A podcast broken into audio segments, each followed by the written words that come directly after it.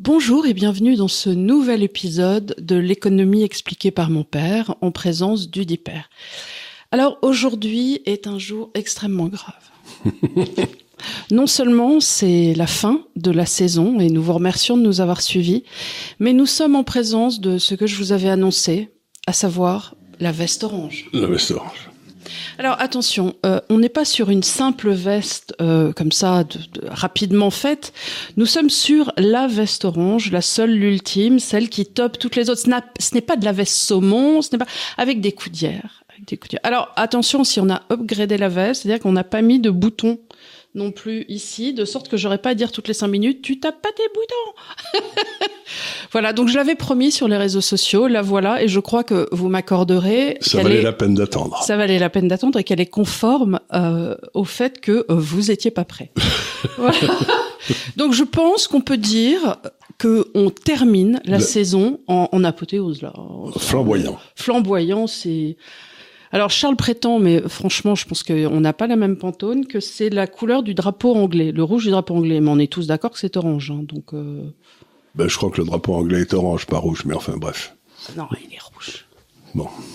Enfin voilà. Non, mais parce que quand tu regardes l'habit des, des gardes, c'est censé être le, ce rouge-là, et il n'est pas orange. Enfin, anyhow. Voilà. Donc, Revenons à nos moutons. Vous savez comme moi qu'on a dédié une première émission au grand dossier sur l'industrie, euh, une seconde qui était aussi euh, la suite du dossier sur l'industrie, et aujourd'hui on va répondre à un certain nombre de questions que vous avez posées sur nos différents médias et que euh, Charles va traiter donc présentement. Alors, Frédéric Messermitch te pose la question, pensez-vous que l'industrie liée à la crypto-monnaie, je pense au minage ou à l'UDEFI, je ne sais pas ce que j'ai écrit, oui. peut réindustrialiser la France et modifier complètement le paysage euh, économique du pays. Alors, pour faire du minage de Bitcoin, par exemple, il faut de l'électricité. C'est-à-dire qu'il aurait fallu commencer par pas foutre en l'air EDF. Donc, euh, ça, c'est une bonne question. Alors, la façon dont les mineurs aujourd'hui euh, minent, c'est qu'ils cherchent de trouver des endroits où l'électricité est pas chère du tout. Et imaginez-vous, on en connaît quelques-uns. C'est ce que nous avait expliqué Sébastien Grospirou. Grospirou, oui, là. Et il nous avait expliqué que donc lui, il va se balader euh, dans la Banque mondiale à financer des barrages en Afrique, par exemple. Mais euh, comme sont des fonctionnaires, ils n'ont pas pensé à financer le réseau qui se branchera sur le. Donc vous avez des barrages qui peuvent faire plein d'électricité, mais euh, ben, elle va nulle part cette électricité puisqu'on n'a pas on n'a pas financé les réseaux. Donc ce que fait Europiro, c'est qu'il va chercher, il va se mettre là, il fait euh, son, Bitcoin, et puis quand il en trouve, crois qu'il dit, il donne une partie de l'argent au barrage. Donc c'est une façon de rentabiliser. Et d'ailleurs, à la, à la période où on en avait parlé l'année dernière, la Chine, pendant un moment, avait dit non, mais finalement, on veut plus que vous veniez chez nous pour prendre cette électricité. Mais oui, parce qu'il faisait plein d'électricité, mais il le faisait avec du charbon qui polluait. Alors oui, donc c'était pas, pas, c'était pas une bonne idée. Mais on pourrait le faire avec euh, le gaz qui s'échappe des gisements de gaz en Afrique du Nord. Enfin, il y a beaucoup de façons de le faire. Donc non, et puis c'est quand même euh, très, ça, ça se mesure même pas à l'échelle de la comptabilité nationale, quoi. C'est beaucoup trop petit. Donc le Bitcoin, encore une fois, vous savez, j'ai toujours, je dis depuis un certain temps que vous avez deux, vous avez l'économie de l'échange qui est là, puis au-dessus on a mis un système opératoire ou opérationnel là, qui est la monnaie. Donc le, bit, le Bitcoin, il peut avoir un effet sur le système d'opération là, mais il peut pas avoir un effet vraiment sur l'économie, c'est trop petit. D'accord. C'est euh, c'est une façon c'est une façon d'empêcher le Bitcoin, on espère, les gouvernements de faire n'importe quoi avec le système opérationnel, mais mais pas avec l'économie. Pas avec l'économie. D'accord. Alors, Ours Brun te pose la question suivante. Pensez-vous qu'une faillite comme celle de la Suède de 1992 est nécessaire afin que la France retrouve sa prospérité passée ou système européen nous bloque des bénéfices d'une faillite et d'une refonte économique? Mais c'est la vraie question, c'est ce que je mettais à la fin de mon article, c'est qu'il y a que deux possibilités, c'est que si on reste dans le système européen et qu'on reste dans l'euro, qu'on reste dans tous ces trucs-là, ce qui va se passer, c'est que on va être gouverné de l'extérieur on va on va devenir c'est la crainte c'est la crainte on va devenir une espèce de bon de Grèce allez, de grosse de, Grèce de bourgade de de, de l'empire de Rome oui, voilà de l'empire de Bruxelles ou je sais pas quoi et donc à ce moment-là ils auront tout intérêt à nous à nous à nous garder en état de suggestion. Mmh. Euh, dans les contraintes européennes actuelles, avec tous les abandons de souveraineté qu'on a fait sur l'Europe, etc., il faut bien que les gens comprennent qu'il n'y a pas le moindre espoir d'amélioration. Donc, l'amélioration ne peut se produire que s'il y a rupture avec l'Europe, premier point. Et deuxième point, si une fois qu'on a fait cette rupture, euh, on prend les bonnes décisions. C'est-à-dire qu'il y, a deux étapes à franchir. Et la, la seule bonne décision qu'on peut prendre, c'est qu'il ne peut pas y avoir de retour vers la normalité quand vous avez 60% du PIB qui est fait par l'État, c'est-à-dire où il n'y a pas de création destructrice, c'est-à-dire que l'État préempte tout le pognon, fait des investissements débiles avec, et donc tant que ça continuera, et tant que les gens qui nous gouvernent pensent que la solution c'est l'État, ben, on continuera à s'enfoncer. Et il y a des exemples historiques nombreux. Vous avez le Venezuela, vous avez l'Argentine, vous avez tout ce que vous voulez, vous en avez plein. Donc, ce qu'il faut avant tout, c'est une espèce de révolution culturelle. C'est-à-dire que les Français se disent, ben, il faut que je m'attrape par les, par les chaussettes et que je me remonte, c'est un peu, que je remonte le, terrain, mais pas que j'attende que la solution vienne de l'extérieur ou de l'État. J'ai vu quelque chose passer sur les réseaux qui était euh, quelqu'un qui changeait de, euh, qui faisait, je sais pas, une sortie d'argent en mmh. Espagne et le, le, le, le, ticket de reçu disait tous les euros que vous nous donnez, mmh. euh, ça le disait en espagnol, on est obligé de les détruire. Est-ce que, enfin, tu vois, comme s'il y avait une sorte de préparation de, euh, on retire progressivement. C'est pas impossible. De l'argent, euh, euh, mmh. euh comment on dit, imprimé. imprimé pour le remplacer par cet argent. voilà. Mais c'est une autre façon de nous contrôler. C'est-à-dire que si on doit tomber sous la coupe du FMI, de Bruxelles et de la, BCE, ce qui sont les, ce sera les trois pouvoirs qui nous gouverneront, eh bien, il faudra qu'ils aient accès à ce qu'on fait chacun d'entre nous en temps réel, et ça peut se passer que par une monnaie, euh, une monnaie de, banque centrale, une monnaie, monnaie informatique. Parce que la question que je me posais, je me dis mais comment ils vont, comment ils vont nous l'imposer? C'est pas possible. Mais effectivement, s'ils retirent progressivement les liquidités du système, et s'ils le remplacent par, et s'ils le remplacent par un crédit à la banque centrale, ben oui, ils seront en temps réel. Alors, ce qui va se passer, j'imagine, c'est que les Français euh, iront, commenceront à faire du commerce en cash, en dollars, en francs suisses, en Oui, mais imagine, si ton salaire t'est versé directement sur ton compte euh, Crédit Banque Centrale euh, en, en, leur monnaie à eux, euh, il va il, va falloir que tu le ressortes de là. Et si tu ne peux pas le sortir? Tu, tu, pourras, tu, pourras, le, le payer qu'avec des paiements électroniques. Tu pourras pas le sortir en cash. Et est-ce que tu avec, tu pourras t'acheter des bitcoins ou des dollars? Euh, ben, Ça dépend, ça, si c'est autorisé, mais les bitcoins, ça sera sans doute interdit. Et donc, automatiquement, ça amène aussi à une espèce de contrôle d'échange. Hmm. C'est-à-dire, c'est ce qui est arrivé à Jean-Jacques ici quand il est resté chez, j'ai dû le raconter déjà, mais quand il a essayé d'acheter de l'or dans sa banque, euh, l'écran est devenu tout rouge, ils ont appelé au téléphone, il a fallu que le conseil d'administration se réunisse, puis un autre conseil d'administration pour l'autoriser à acheter de l'or. Hmm. Quand tu achètes de l'or, tu sors de ce système. Hmm. Et donc, oui, donc euh, c'est pour ça que je dis aux gens, écoutez, c'est peut-être pas plus mal que vous ayez une partie de votre argent, je sais pas, en Suisse, en Angleterre, où vous, légalement, hein, euh, où, où, vous serez pas sous le contrôle de la de la banque de la banque centrale. C'est euh, parce qu'on a très bien vu ce qui s'est passé au Canada. Il y a eu les gens à Ottawa, il y a les camions qui sont arrivés. Ben, on a pris le numéro des camions et euh, Monsieur Trudeau avec l'assentiment des banques, il n'y a que cinq banques au Canada, avec l'assentiment des banques, a fermé tous les comptes de ces gens-là. Donc, ils ne pouvaient pas rester, ils étaient obligés de partir. Donc, tous les camions sont partis. Donc, vous allez manifester devant euh, la Chambre des députés. Euh, L'identification faciale explique que M. Charles Gave est allé faire l'andouille devant la, eh ben, on lui ferme son compte, euh, je sais plus où il est, et puis on le met. Euh, le seul compte qu'il aura, c'est celui qu'il aura à la banque centrale, et, il faudra faire bien attention à. Parce que vous avez des beaux enfants. Et à pas traverser des clous, et euh, pas aller regarder des films interdits, pas. Ça va être très, très, très. Euh, je vous disais, c'est le monde des non? Vous savez, c'est madame, madame, puis il y a une interrogation écrite. Ça va, toi, tu n'es pas du genre à regarder les films La Drille de la Charrière, toi tu, Non, non, non. Hein? Non, mais je peux, regarder des trucs, je peux regarder des trucs sur YouTube qu'on considérerait comme pas bien normaux. Hein, tu veux dire le, le, le, la dame gorille euh, qui, qui fait euh, ça, C'était un orang-outan. un orang-outan. je regarde beaucoup de chats, chiens et d'orang-outans, je trouve ça charmant. Hein? Non, mais surtout ce que je regarde aussi. Les pandas, c'est des idiots aussi. Les, pandas, puis c'est pareil, c'est pas incroyable.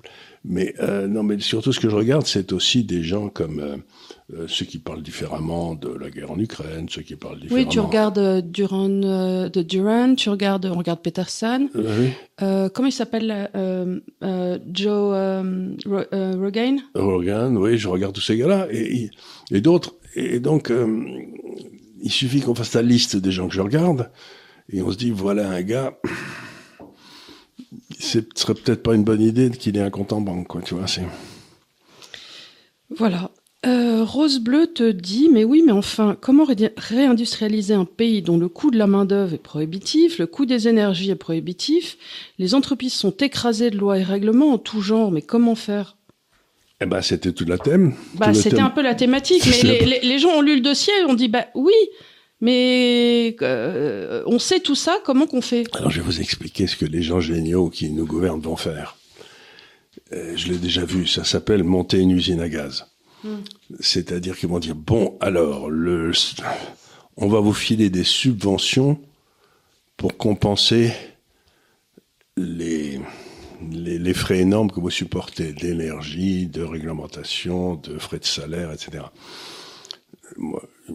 me semblerait plus logique de dire on va faire baisser les réglementations. Non, non, on va faire des on va monter un truc. Et il y aura une administration qui sera montée, qui s'appellera sans doute le Haut, Commissariat à la réindustrialisation de la France, tu vois, et qui aura le droit de, de distribuer des subventions. Et à qui il va distribuer des subventions, à ton avis?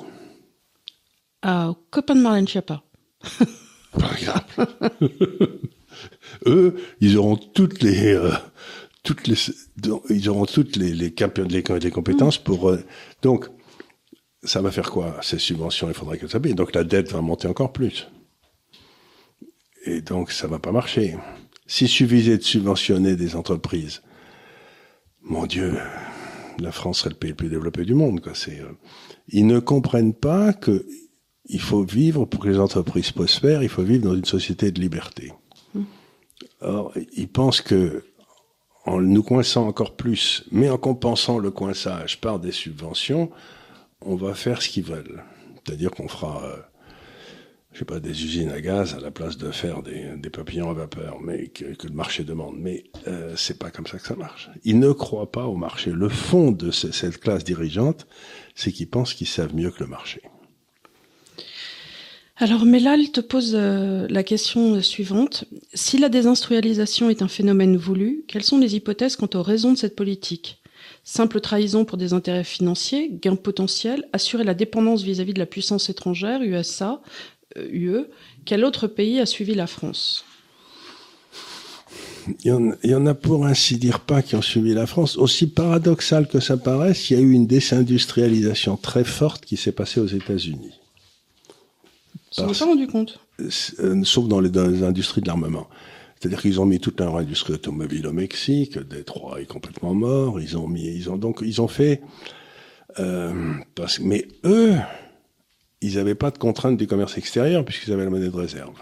Donc, eux, ils ont souffert en quelque sorte d'avoir un dollar qui, qui, était sans arrêt surévalué, donc il valait mieux faire des, des voitures au Mexique et puis les vendre aux, États, aux Américains quand le gouvernement empruntait de l'argent pour que les Américains puissent acheter des voitures qui étaient faites en Mexique. Tu vois, mmh, c'était mmh. à peu près nous. Nous, ça ne nous est pas ouvert ce coup-là. Non.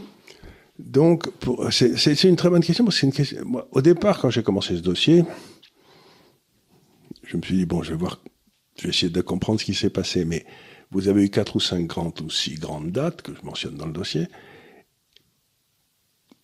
et chacune des crises, on a suivi exactement le même modus operandi. C'est vraiment, encore une fois, l'histoire d'Einstein qui dit, euh, preuve de la folie, c'est quand vous faites toujours la même chose en espérant des résultats différents. Donc, première hypothèse, ils s'en foutent. Mais je crois pas. La deuxième hypothèse, qui est sans doute la bonne, c'est que la plupart de ces gars sont des fonctionnaires. Et ça me rappelle toujours, si tu veux, quand euh, on est en Avignon et qu'il y a la personne qui s'occupe de la maison, qui, euh, quand elle nous voit arriver, commence à sortir les seaux d'eau et les serpillères et les met au milieu, tu vois. C'est pour montrer qu'il se passe quelque chose, que je vais, je suis en train de bosser, je, suis sur le dossier, je vais m'en occuper. Donc je crois que la plupart de ces fonctionnaires s'imaginent que quoi qu'ils fassent, ça n'a pas d'importance, mais qu'il faut donner l'illusion que on est sur le dossier, qu'on s'en occupe et que vous allez voir, mhm. ça va marcher. C'est euh, et donc là où est le problème, c'est que dans le secteur privé, si quelqu'un fait ça, ben euh, il disparaît. Oui, bien sûr. Tandis que eux, ils disparaissent pas, ils sont promus. Donc plus le poids de l'État monte dans l'économie, plus il est probable que tous ces gars qui sont là penseront que la solution, c'est d'accroître le poids de l'État, parce que ça accroître leur pouvoir à eux. Mhm. Donc, on tombe dans le vrai problème, qui est celui qui a été posé par Bertrand de Jouvenel, c'est que l'État a une tendance maladive à croître, mhm. qui est inarrêtable. Et le vrai problème de la démocratie, c'est à quel moment, comment arrêter ce que Bertrand Jovenel appelait le Moloch. Mm.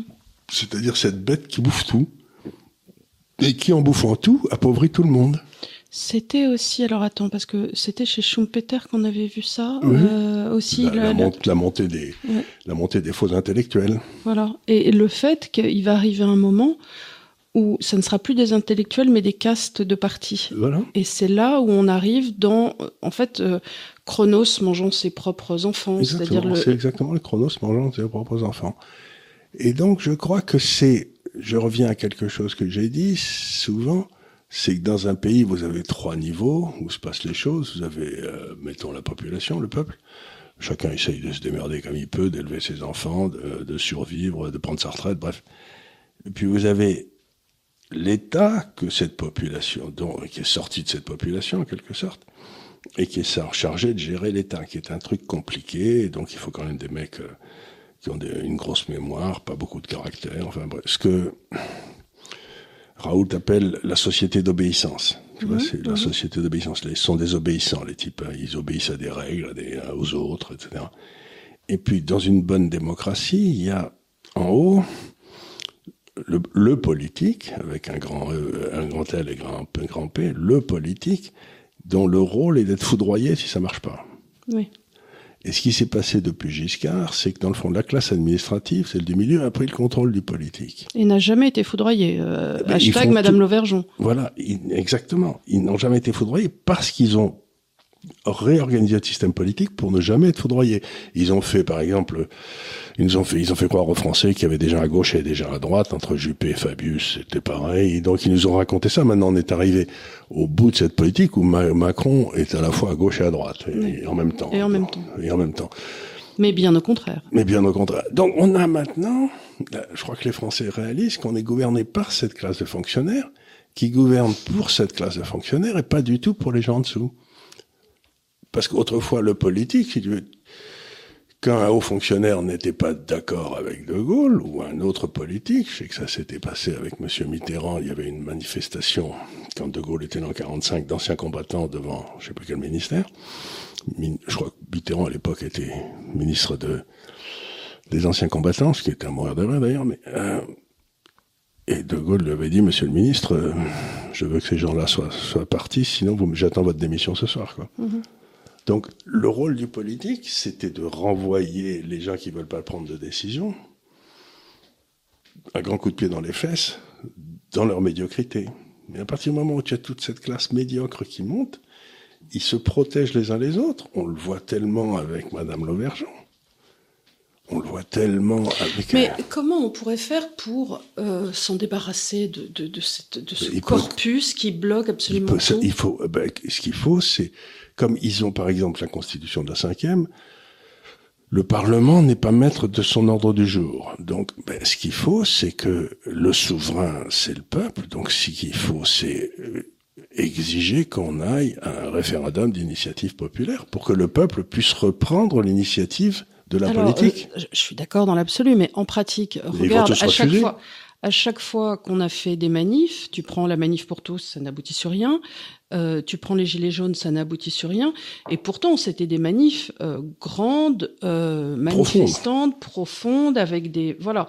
Donc tu te dis, même si le peuple parle, personne ne l'écoute et tout le monde s'en fout.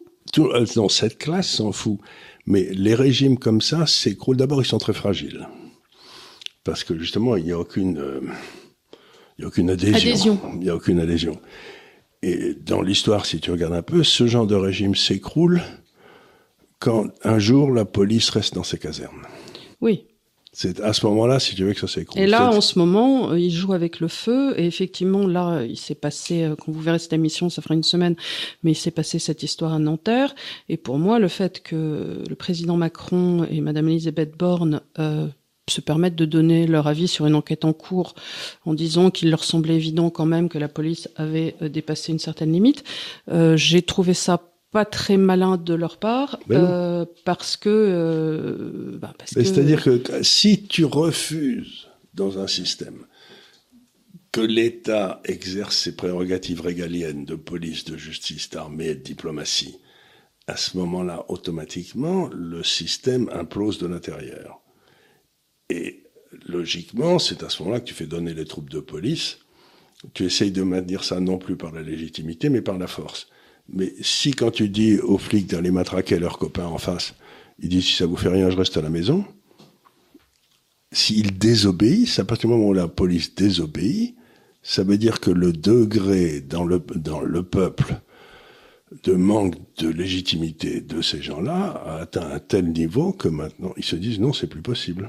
Donc, c'est quand la police ou l'armée décide que ça va bien, ils obéissent plus. Mmh. Est-ce qu'on va aller vers ça? Je ne sais pas, mais c'est à la limite si on abandonne toutes nos souverainetés, qui était la première question. Si on se retrouve avec euh, le, la BCE et le FMI, le FMI et, je je sais pas quoi et la CIA au pouvoir, en France, eh bien, à ce moment-là, il y a peut-être des gens dans l'armée, j'en sais rien, qui décideront que non, c'est pas ça. C'est pas, oui. Donc, à ce moment-là, c'est là où tu vas apparaître les colonels, quoi. Oui. Bah, mais je dis pas que je le souhaite. Mais je dis, c'est soit le référendum d'initiative populaire, soit... Ça, ils le feront jamais et personne euh, n'arrivera à porter ça. Je, soyons réalistes. Oui, ben surtout avec les résultats. La dernière fois qu'on a voté, on a voté contre une... Contre et on a eu la forfaiture de Sarko. Donc, on a eu la euh, forfaiture de Sarko. Et, le traité de Lisbonne, et, et, voilà, et Warzazat, et, la, et, la trahison de, de, du système d'éducation, qui a aussi été voté à Lisbonne, etc. Donc il y a des tas de choses qui se passent à Lisbonne qui me paraissent pas bien nettes, quand même. Mm. Ah oui, mais là, on a encore eu un truc de Pape Ndiap cette semaine qui nous explique qu'à la rentrée, il va y avoir des nouveaux cours de sexualité à l'école. Et tu finis par te dire, donc visiblement, lire, écrire, compter pour un enfant de 10 ans, bon non, c'est pas super nécessaire. Par contre, qu'ils n'ignorent rien, les pauvres enfants à 10 ans du Kama Sutra, ça, il euh, y a tout le monde. Hein. Tu, et, mais moi, je me souviens, enfin, je veux pas dire du mal des gens, mais enfin, quand on m'avait raconté quand j'avais 12, 13, 14 ans, je me souviens plus très bien, j'étais à Amiens et tout, comment ça se passait entre les hommes et les femmes, je m'étais dit, c'est une Il blague. se fout de ta gueule. c'est une tu blague. Ça va, n'importe Non, mais c'est une connerie, pas mon père et ma mère. Écoutez, franchement. franchement Qu'est-ce que vous racontez là? Donc, si tu veux, je crois qu'il y, y, a une période dans la vie où tu es à peu près peinard avec la sexualité, c'est entre, mettons, entre 2 ans et 12 ans, quoi, ou 13 ans. On pourrait pas nous foutre la paix, c'est le paradis terrestre, on est tranquille. Euh, mais on pourrait pas nous foutre la paix. Mmh. Ton, ta seule question, c'est de savoir si tu vas réussir à grappiller 30 minutes avant d'aller te coucher pour voir le début du film. c'est à peu près ton seul problème dans la dans vie. Dans la vie, c'est ça. Puis, euh, puis, euh, puis euh, ça marche bien autour de toi. Enfin, je sais pas si t'es dans une famille normale, mais cette histoire, ils sont complètement obsédés par le cul, tous ces types. Tous ces gens de hein. gauche, ils sont obsédés par le cul. Ce qui est une façon de dégrader la femme, à mon avis. Et euh, je sais pas si tu as vu les dernières statistiques, mais euh, en France, en tout cas, les jeunes n'ont jamais aussi peu euh, fait l'amour que euh, depuis là 10 ans, comparé à leurs aînés d'il y a 20 euh, ans. C'est-à-dire par rapport à ma génération, la génération de mes filles ont une activité sexuelle qui a baissé de 25%. Oui, c'est à l'époque, c'était, on, était content parce qu'on avait l'impression, tu te souviens de ce film idiot où le type voulait scorer, là, c'était le, c'était dans les bons enfants du ski. Ah oui, oui, oui. Ben, scorer, c'était important, puisque maintenant, scorer... Sur un, sur un malentendu, ça peut marcher. C'était sur un malentendu. Mais euh, donc, bon, ils- donc, ils ont une, une série d'obsessions dont ils pensent que les gens les ont aussi.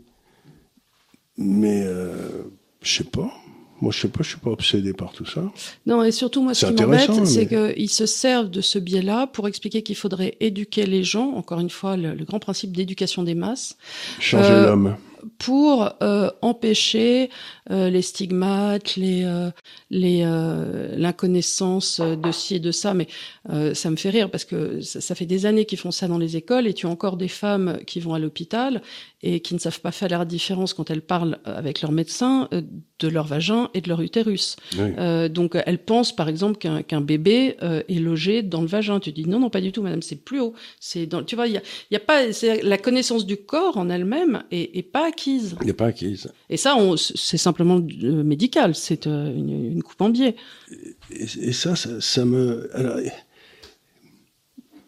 il y a une. Et ça, ça- quelque part, ça, ça se passe avec une réification de la femme. C'est- C'est-à-dire une espèce de truc. Autrefois, la femme, elle était autre chose que sa sexualité. Elle pouvait être, tu vois, il y avait des tas de choses. Et là, j'ai l'impression que on est en train d'essayer de de de, de sexualiser la femme de façon e- extraordinaire, comme s'il y avait que ça qui les intéressait.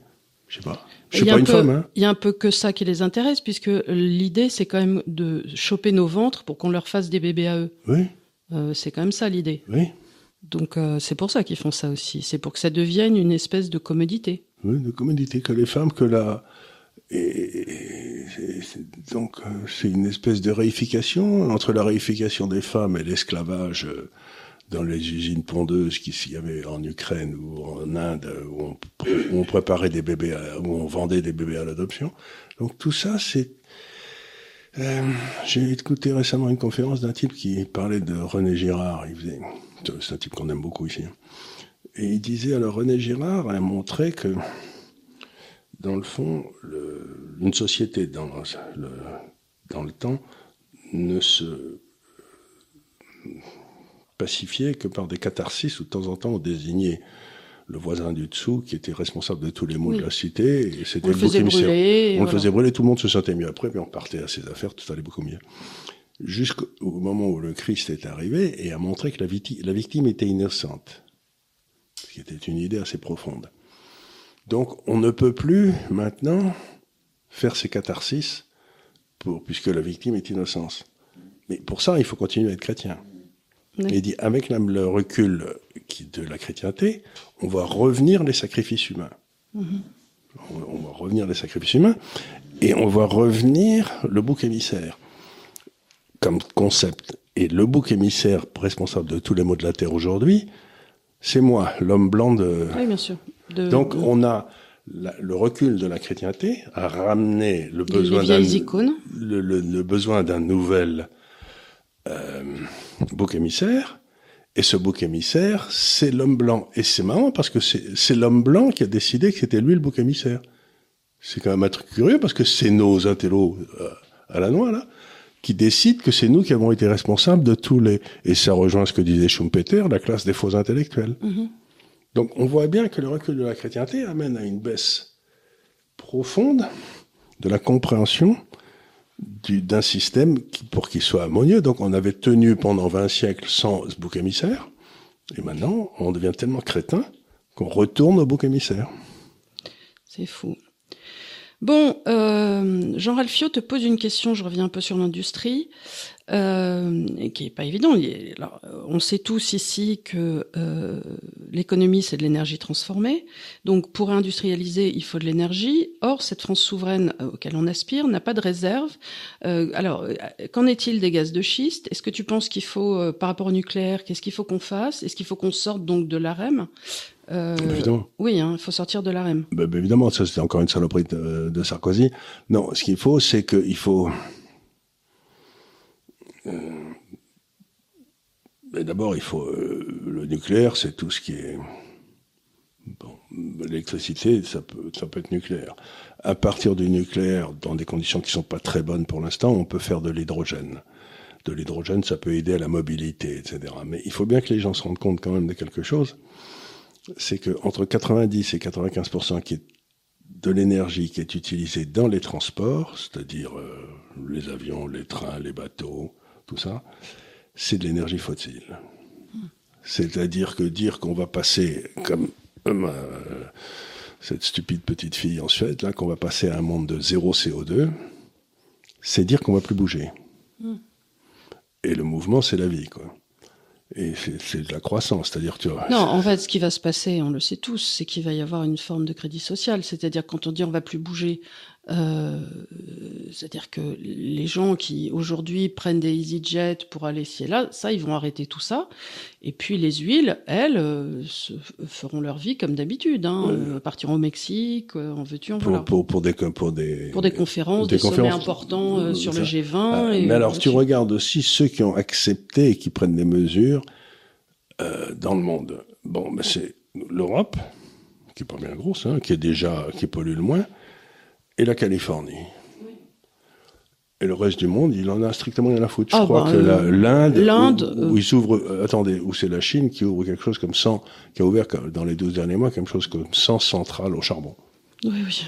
Donc, euh, mais il faut savoir que les centrales de charbon aujourd'hui, elles sont tellement efficaces que si on mettait toutes les les centrales au charbon dans le monde aujourd'hui aux normes de ces nouvelles centrales au charbon, les émissions de CO2 baisseraient de 10%. Alors, euh, moi, j'ai une réflexion intéressante avec euh, ma fille aînée, qui est une scientifique, comme tu sais, qui est mmh. ingénieure, et qui me disait, mais moi, je comprends pas pourquoi on s'énerve sur ces histoires de, de, enfin, de, de, hausse de chaleur, de climat et ainsi de suite.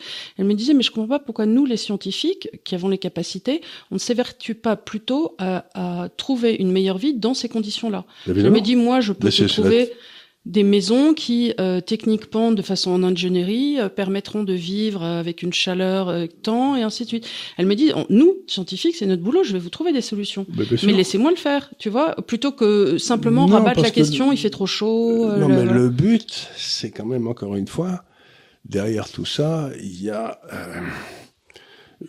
une nouvelle religion qui est en train de naître, il y a des coupables oui.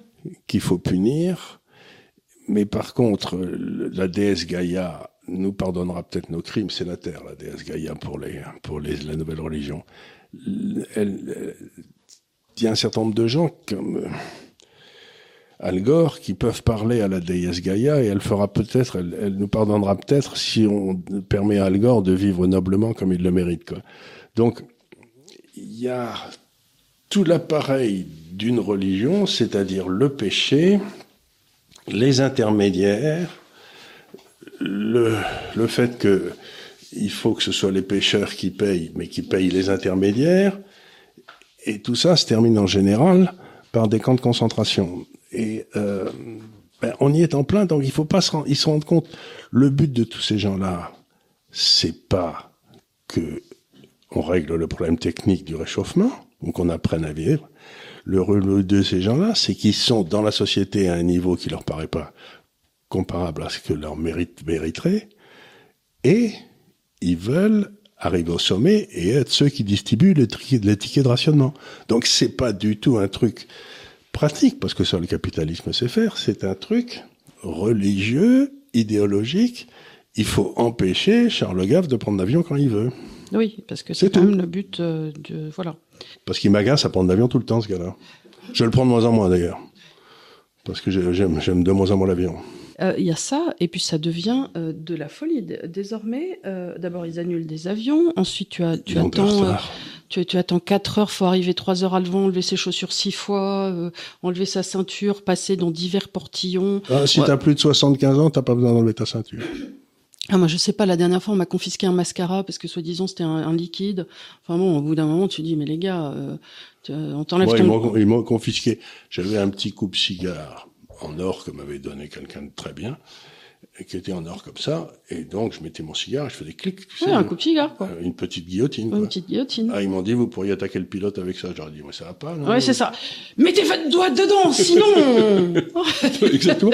Mais ils me l'ont piqué. Mais c'est comme les coupons, il te pique les coupons, tu te dis mais tu vas faire quoi avec euh, Attention, je vais vous couper les ongles très très très très court. Quelqu'un me dit qu'il va me couper les ongles, je pars en courant tellement je bah, déteste ça. alors. quand il était petit, j'avais une technique, c'est que je sortais la, la, la, ah le truc à coupe quand il était vraiment trop méchant, trop coquin parce qu'il faisait des bêtises, je sortais la pince à ongles et là il allait se cacher, tu le retrouvais plus pendant une heure. tu disais oh là là. Non, non, mais le goût des coupons. Donc, donc si tu veux tout ça, c'est le même mécanisme toujours. Ça commence par il y en aura pas assez pour tout le monde, puis ensuite il va faire trop chaud, il va faire trop froid, ou on va être noyé. Parce qu'il faut pas oublier que dans les 40 dernières années, la fin du monde telle qu'elle est annoncée a commencé par il va faire trop froid. Oui, parce qu'on se souvient tous de cette couverture à l'époque de Al Gore, du, euh, je crois que c'était le New York Times, où tu voyais New York sous la glace. Sous la glace. Et euh, où ils nous ont expliqué à cause de El Niño, je sais pas quoi, là, là, Donc on allait avoir trop froid. On allait, mais on allait avoir trop froid. Il allait faire moins 40. Oui, oui, c'est ça, c'est ça. Et puis pendant, ensuite, le deuxième étape, ça a été le, euh, le niveau de la mer allait monter. Et donc, à ce moment-là, s'il y avait des trucs comme les îles, je sais pas quoi, elles se retrouvaient sous l'eau, c'était Ah, les Maldives, on était, elles étaient censées plus être là. Hein. Elles étaient censées plus être là. Bon, donc, ça, c'était le deuxième truc. Mais ça, bon, ça, je crois que c'est Gérondeau qui dit que le niveau de la mer monte de 1 mm par an, donc on va, ça, il faudra du temps, quoi. Et maintenant, la troisième étape, c'est que maintenant, on va tous mourir grillés. Mais enfin, je rappelle quand même que euh, on n'a pas eu froid on n'a pas été noyé, donc à mon avis, on va pas être grillé non plus. Donc ce sont des, c'est ce que disait Kounin dans son dans son merveilleux livre. Unsettled, je sais pas comment ça a été traduit en français, mais c'est qui était quand même un très très grand scientifique qui a dit euh, les modèles, c'est un spécialiste des modèles, hein, il a créé la chaire des modèles au Caltech Institute, donc c'est pareil, les modèles utilisés dans la, dans tout ce qui est euh, réchauffement atmosphérique ne sont pas meilleurs que ceux d'il des années 50 ou 60, ils sont pas meilleurs. Et la deuxième chose qu'il a dite, c'est que dans ces modèles qui sont incapables de, de, prévoir ce qui s'est passé dans les 25 dernières années, hein, de façon rationnelle, ils sont, moi, quand je fais des modèles, je réussis à les rétrofiter pour que ça marche à peu près, mais eux, ils n'y arrivent pas. Donc c'est pour vous dire à quel point ils sont nuls. Dans ces modèles, on met des modèles économiques qui sont encore plus foireux que les premiers. Et avec ça, on vous dit qu'il faut on va arriver, euh, ça va empêcher la mort de 300 millions d'hommes dans, dans 50 ans. Mais en attendant, le ralentissement économique et les mesures qu'on prend vont peut-être créer la mort de 500 millions d'hommes aujourd'hui. Mm-hmm. Donc il dit, il faudrait peut-être réfléchir, qu'on s'arrête un peu, qu'on réfléchisse un coup. Et c'est un type de gauche, c'était le type spécialiste d'Obama pour tout ce qui est écologie. Oui, bien sûr. Donc, quand on voit des gens, c'est exactement ce que dit ta fille d'ailleurs, il dit, il y a peut-être d'autres façons de procéder. Mais non, parce que c'est une tentative de prise de pouvoir au niveau mondial par une caste dirigeante. C'est eux qui, qui demandent ça. Ils demandent pas à ce qu'on règle le problème. Ils demandent d'arriver eux au pouvoir. Donc il faut pas se tromper. Ils cherchent pas à résoudre le problème. Ils cherchent eux à être au pouvoir et à nous dominer. Donc c'est tout. Ça n'a aucun intérêt scientifique. C'est purement politique. Alors, euh, une question de Pierre Siminck, euh, qui est un peu, mais je te la pose quand même. Question à Charles. On dit souvent que la réindustrialisation de la France ne peut réussir sans que la France ne sorte de l'euro, parce que pour devenir plus compétitive, la France devrait dévaluer sa monnaie. J'estime, dit-il, que dévaluer sa monnaie est un acte manipulateur qui ne sert qu'à cacher le manque de productivité suite au poids écrasant de l'État non productif. Ne serait-il pas plus pertinent de diviser la part de l'État par deux et de réduire le nombre de normes et d'interdictions par la même ordre de grandeur D'évaluer une monnaie est un acte lâche qui baisse le pouvoir d'achat et nuit à la crédibilité d'une nation? C'est une approche qui rend le remboursement de la dette détenue par les non-résidents encore plus difficile. Alors comme tu vois, il y a plein de questions dans une, mais ça me, ça, je voulais te la poser pour que tu expliques pourquoi euh, d'évaluer une monnaie n'est pas un acte lâche et pourquoi parfois, au contraire, c'est un acte de relance compétitive pour l'entreprise. Et euh, entre autres. Ce que je dis toujours, c'est que il y a deux prix qui sont importants dans le système économique. Le premier prix, c'est celui qui détermine l'endroit où les investissements vont se faire géographiquement. C'est-à-dire, c'est le taux de change. Et puis le deuxième prix, qui est euh, la quantité d'épargne qu'on va mettre de côté pour, pour faire les investissements qui nous, qui nous amélioreront notre niveau de vie dans 10 ans. Donc, les deux prix, il y en a un qui contrôle euh, l'espace et l'autre qui contrôle le temps c'est le taux d'intérêt et le taux de change. Ces deux prix, depuis euh, l'euro, sont faux. Donc, aujourd'hui, je suis bien incapable de dire si on sortait de l'euro, et si l'euro explosait, et si les bonnes décisions devaient être prises. Devaient être prises. Est-ce que l'euro va monter ou baisser?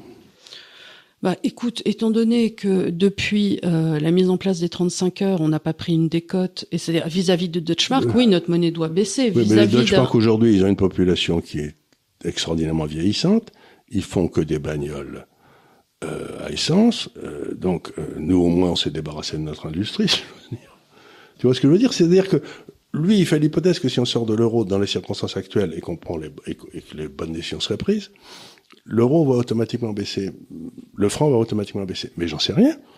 Moi, si c'était moi le président de la République et si je prenais les décisions, je t'assure qu'avec les décisions que je prends, et si on sortait de l'euro, le franc monterait.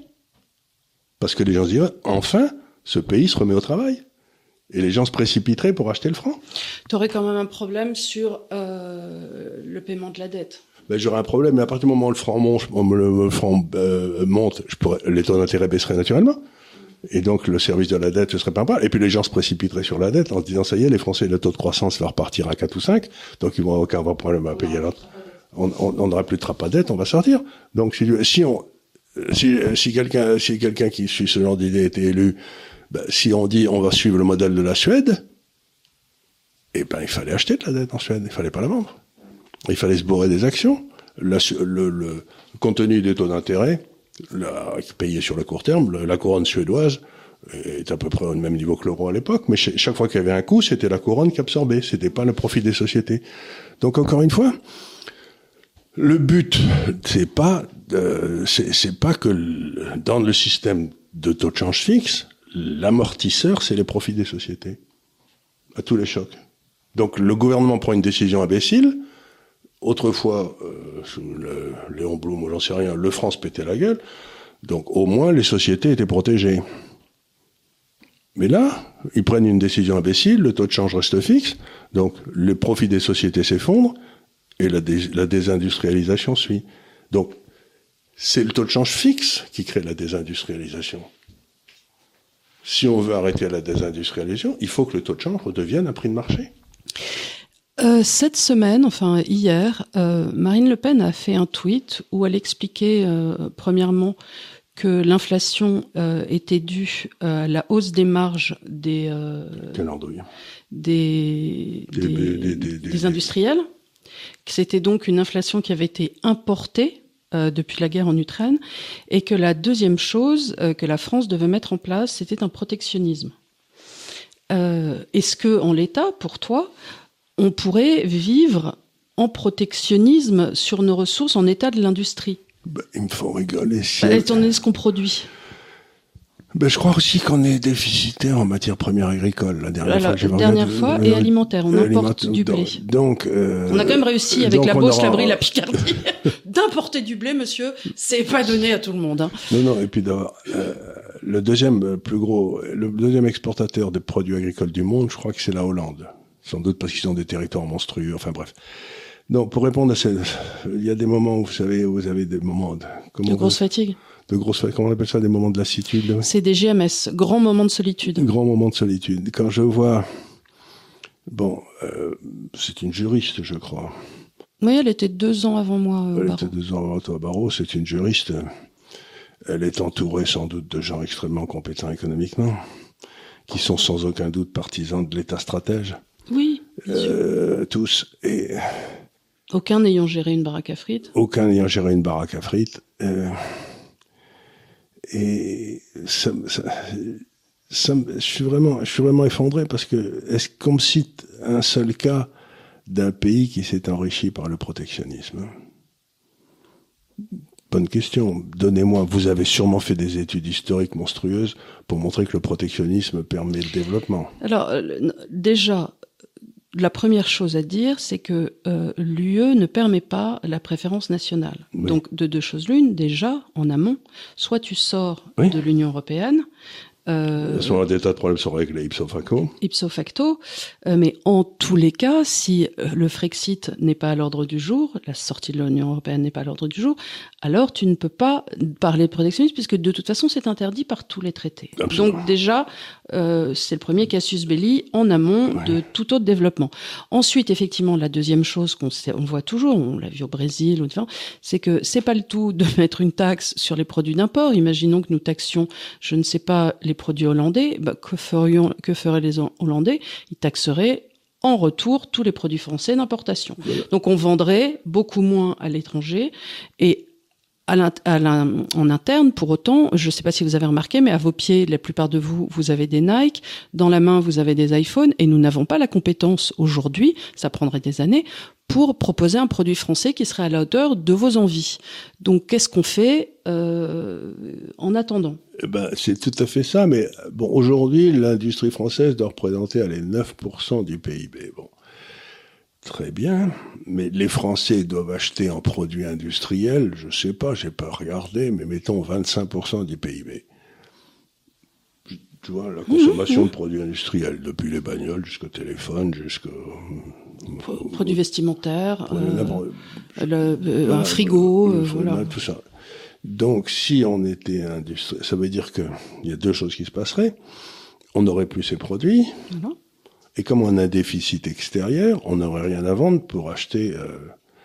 Donc ça veut dire une baisse du niveau de vie aller entre 30 et 40% Donc ce que me dit euh, la recette que préconise Madame Le Pen, c'est celle qui a été essayée par euh, le crétin au Venezuela, les crétins en Argentine, les, crétins au Brésil quand il y avait l'hyperinflation.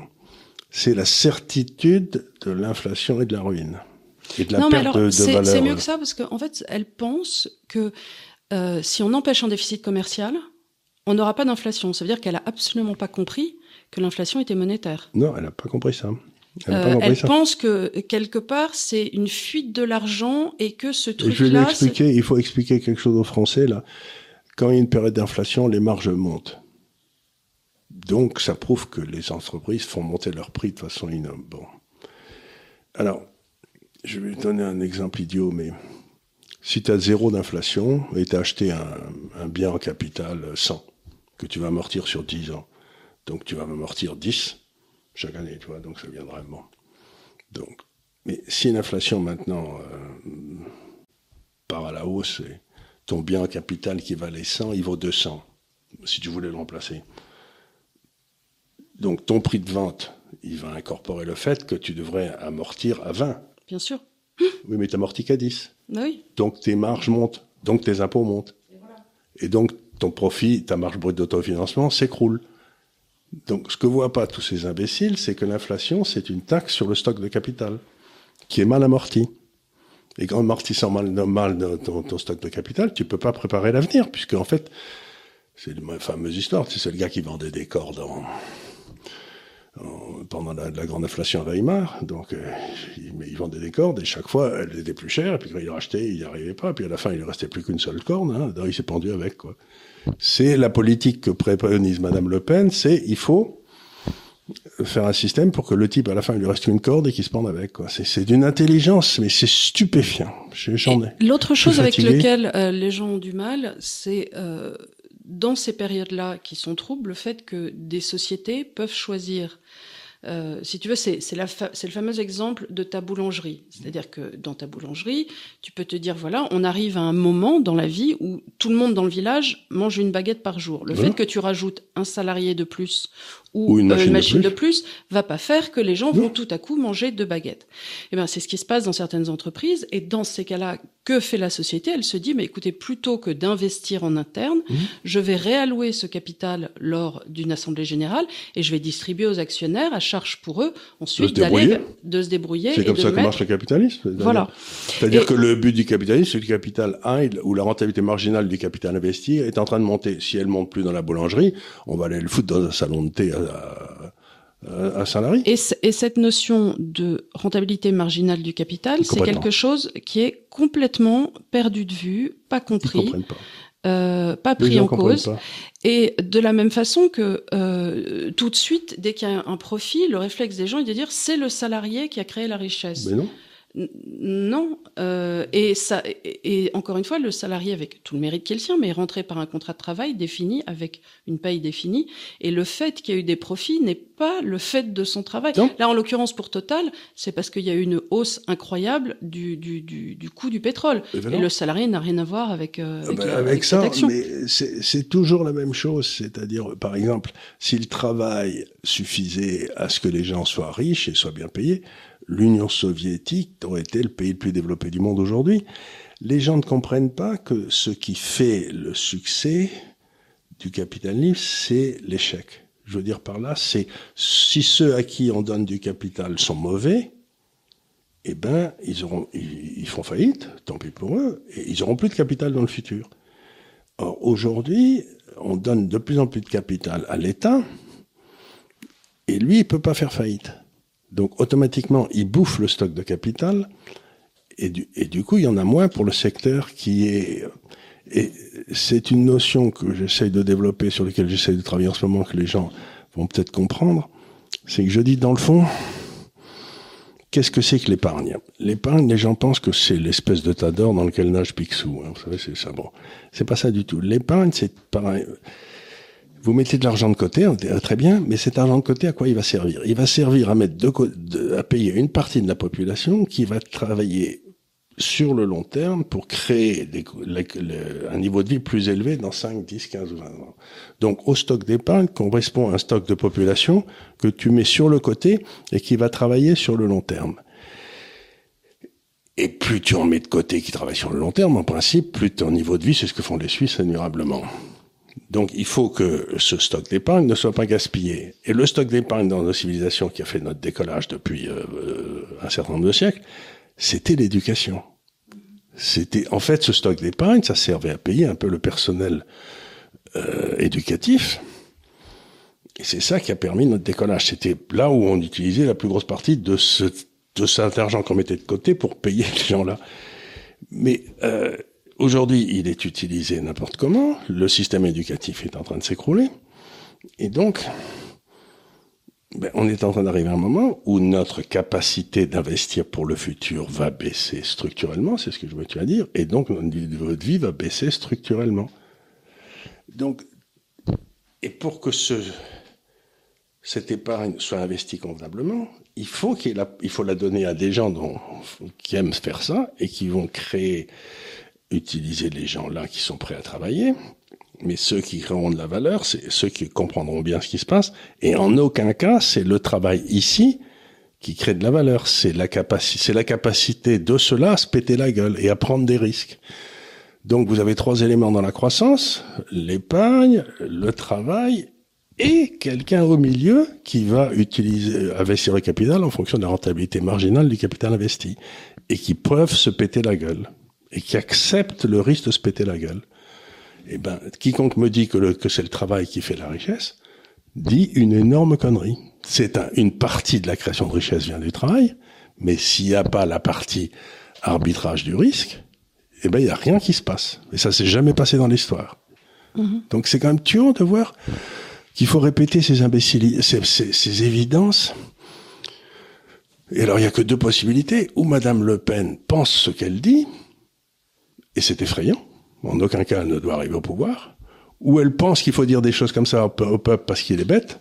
Je pense et dans ce cas-là, elle ne doit pas arriver au pouvoir non plus. Je pense que euh, c'est exactement ce que j'ai dit. J'ai dit, moi, je pense que euh, comme une grande partie de l'électorat est un, est un électorat ouvrier Nupes, elle pense qu'il faut dire des choses aussi euh, bas de gamme. Voilà.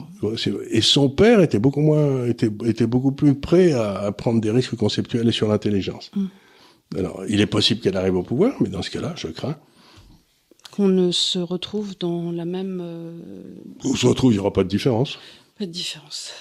Bon, voilà. Écoutez, euh, sur ces bons mots, euh, heureusement qu'on ne doit pas voter tout de suite. On a le temps de. Je, bah, écoute, tout ce qu'on peut espérer, c'est que les uns et les autres essaient de faire des efforts et, comme on dit en anglais, euh, step up the game. Euh, mais, mais, pour surtout, il faut bien vous rendre compte que si vous avez l'intention d'être entrepreneur en France, vous pouvez. Et au début, on vous aidera. Il y a des subventions pour les recherches, etc. Mais ce que m'avait dit un des très très grands patrons français il y a quelques années, vraiment un type qui avait fait une réussite absolument éclatante, il m'avait dit, en France, on peut commencer une entreprise, mais dans les circonstances économiques, financières, etc., et ces, ces, règlements imbéciles et tout, dès que vous réussissez en France, vous commencez à décoller, il faut que vous alliez mettre vos filiales à l'étranger. Oui. Et que vous vous serviez de la France un petit peu comme le point de départ, mais en aucun cas vous n'investissez durablement en France. Et c'était un très grand patron, très patriote et très chrétien. Donc, les gens compétents en France, dans le monde actuel, ceux qui sont absolument nécessaires à la croissance, ne reviendront pas investir en France si on reste dans l'euro, etc. Donc, c'est pas simplement une question de rentabilité marginale, c'est que les types compétents diront vous êtes gentil, mais non.